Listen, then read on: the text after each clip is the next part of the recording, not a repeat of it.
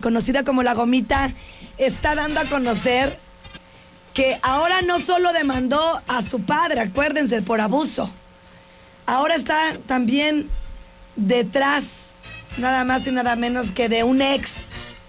Lo está denunciando porque este muchacho la golpeó y además algo muy feo. Le mordió la cara. Acuérdense que fue algo insólito haber escuchado a Gomita decir que Alfredo Ordaz Barajas, su padre, mm. este señor, pues la había violentado, la había abusado.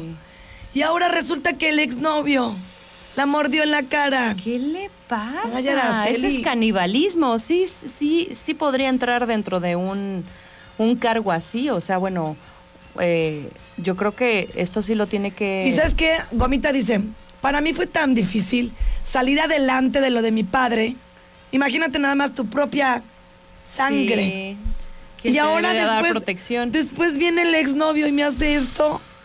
De verdad que yo no entiendo. Y, de hecho tenemos toda la narración eh, contando, aparte, un dato importante es que el novio era más chico, o sea, porque uno pensaría, bueno, abusó de, ella físicamente porque estaba más grande o no sé, pero no, o sea, era todavía más chico, más inmaduro. Y, y, este tipo de actitudes. Ella tiene 27 años y de verdad que la ha pasado muy mal, emocionalmente hablando. Eh, agradece el apoyo de su mamá y sus hermanos porque no la han dejado desde que inició la denuncia con su papá y ahora con su, su expareja. Vamos a escuchar.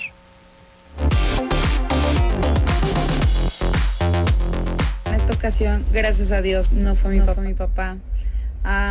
Fue mi expareja, pero estoy muy bien, ya estoy muy bien. Eh, de repente estoy triste y por eso es que estoy en nuevo tratamiento eh, psiquiátrico y psicológico, pero gracias a Dios mi papá ya se alejó.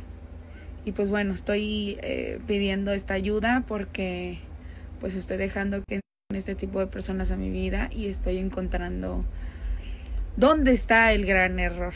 Así que relájense, no, no es mi papá, pero bueno, ya no va a volver a pasar porque yo corté y, dije, y me metí y yo sé que así va a ser, ya no va a volver a pasar. Me costó mucho trabajo tocar el tema porque lo quería superar yo primero. Eh, yo me juré que nunca me iba a tocar ningún hombre como lo hizo mi papá. Y creerme que es horrible salir de, de una crisis así. Le doy gracias a mi mamá y a mis hermanos que me han apoyado mucho. Eh, no le entreguen su corazón a cualquier persona, no den su amor a cualquier persona y madres, dejen todo en manos de Dios. Y bueno, yo estoy, me estoy trabajando para poder elegir. Trabajando para saber elegir, ¿no? Porque además bueno, enamorada o no puede pasar. Aquí la cuestión es, se trata de elección, de entender cuando hay focos rojos.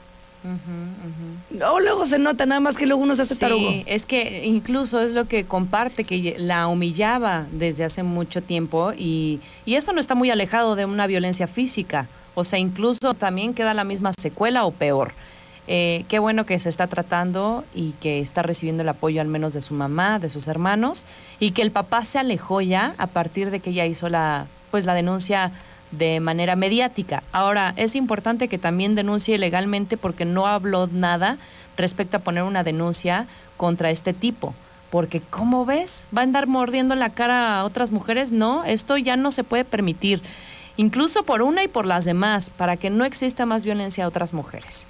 Esta fue la guarda gorda muy lamentable, pero pues le deseamos pronta recuperación a Gomita. Oigan, vámonos a Il Diavolo, la tradicional pizzería italiana de Grupo Pasta. Les ofrece un servicio rápido, calidad de 10. Eso. Tiene sus famosos y clásicos panini, sus deliciosas ensaladas, sus pizzas de gran calidad, precio y atención. Usted lo puede acompañar guajolote con un toque de vinos de mesa Cócteles al estilo Diablo, pídalo. Postre, por favor, no se quede Una sin- gran bombita para Uy, deleitarse. Uy, uy, uy. Y dos sucursales. Usted elige si Constituyentes o Avenida Universidad, gracias a Il Diablo.